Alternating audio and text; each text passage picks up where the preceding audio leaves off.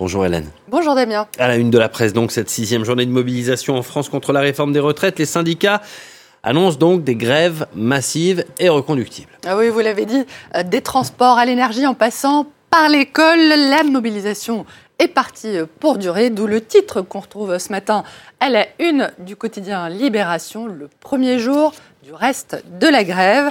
La colère des Français sera-t-elle assez forte pour soutenir sur la durée un mouvement de blocage de tout le pays ou ce ras-le-bol va-t-il se retourner contre les grévistes? D'après Libé, c'est sur cette deuxième hypothèse que parierait le gouvernement à vérifier évidemment dans les jours qui viennent.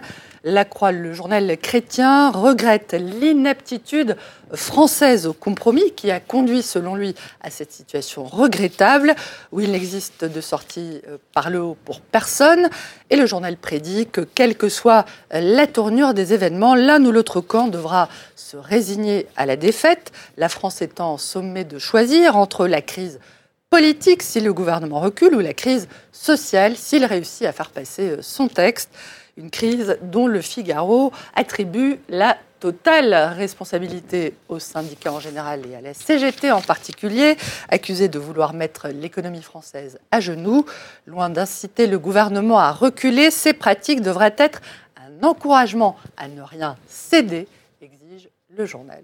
Direction à présent la Turquie, Hélène, où, le candidat de l'opposition Recep Tayyip Erdogan a donc été désigné hier par une coalition de six partis. Kemal Dilic Darolu euh, affrontera euh, le président le 14 mai prochain et Turquie, on le voit, fait passer au second plan hein, cette annonce par rapport au président sortant, Recep Tayyip Erdogan, et à sa promesse de maintenir les élections à la date prévue, hein, malgré les 46 000 morts dans les séismes.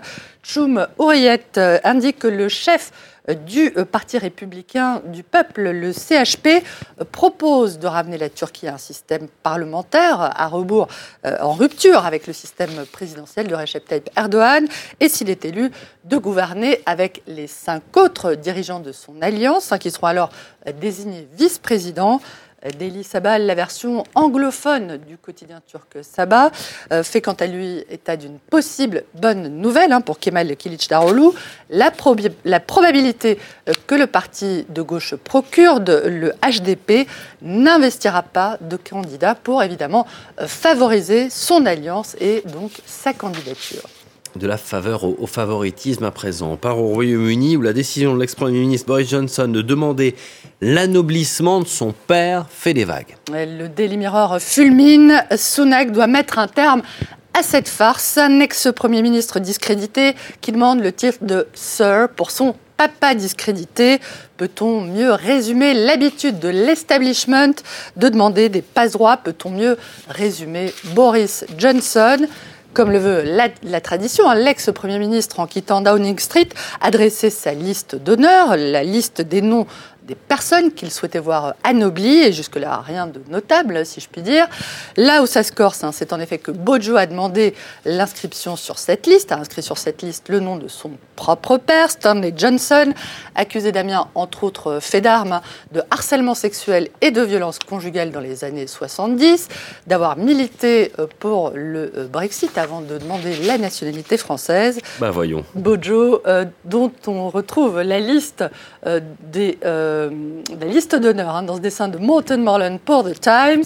Des Johnson, encore des Johnson et toujours des Johnson avec le petit verre de vin qui va bien, en référence bien sûr au euh, Partygate, hein, ces fêtes euh, très arrosées à Downing Street du temps où Bojo était Premier ministre pendant le confinement. Ah, justement, The Times s'est intéressé au très Frenchy palmarès du guide Michelin qui a donc été annoncé hier. le quotidien britannique euh, note que sur les 44 chefs hein, ayant obtenu leur étoile ou, qui ont vu leur cote s'améliorer, une seule femme, hein, euh, Georgiana euh, View, a été récompensée.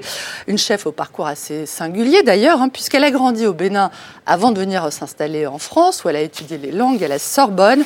Alors parmi les plats distingués de cette autodidacte, j'en parle en latin, Damien, le pigeon à la betterave et au poivre de Sichuan, ou encore le riolet croustillant à la vanille de Madagascar à la mangue et à la cardamome. Hmm. Georgiana View euh, qui décrochera peut-être un jour euh, le Graal, les trois étoiles au guide Michelin, euh, comme Alexandre Couillon, récompensé quant à lui pour la maîtrise des combinaisons iodées et végétales, des produits de la mer et du potager. Et puisqu'on parle papille, je vous propose pour terminer de jeter un cil au New York Times. Regardez comme c'est ravissant. Le quotidien fait état de la tendance en ce moment euh, outre-Atlantique, où l'on aime beaucoup, hein, vous le savez, consommer les glaçons, y compris dans le vin, sacrilège. Mmh. La tendance du moment, donc, c'est les glaçons de luxe, hein, absolument ravissants et absolument hors de prix, parce qu'il faut compter entre 8 et 14 dollars hein, le glaçon. C'est euh, pas donné et pas très écolo non plus, hein, étant donné la consommation euh, d'énergie et d'eau que requiert la fabrication des glaçons. Un concept donc plutôt givré. En effet, merci beaucoup Hélène. De la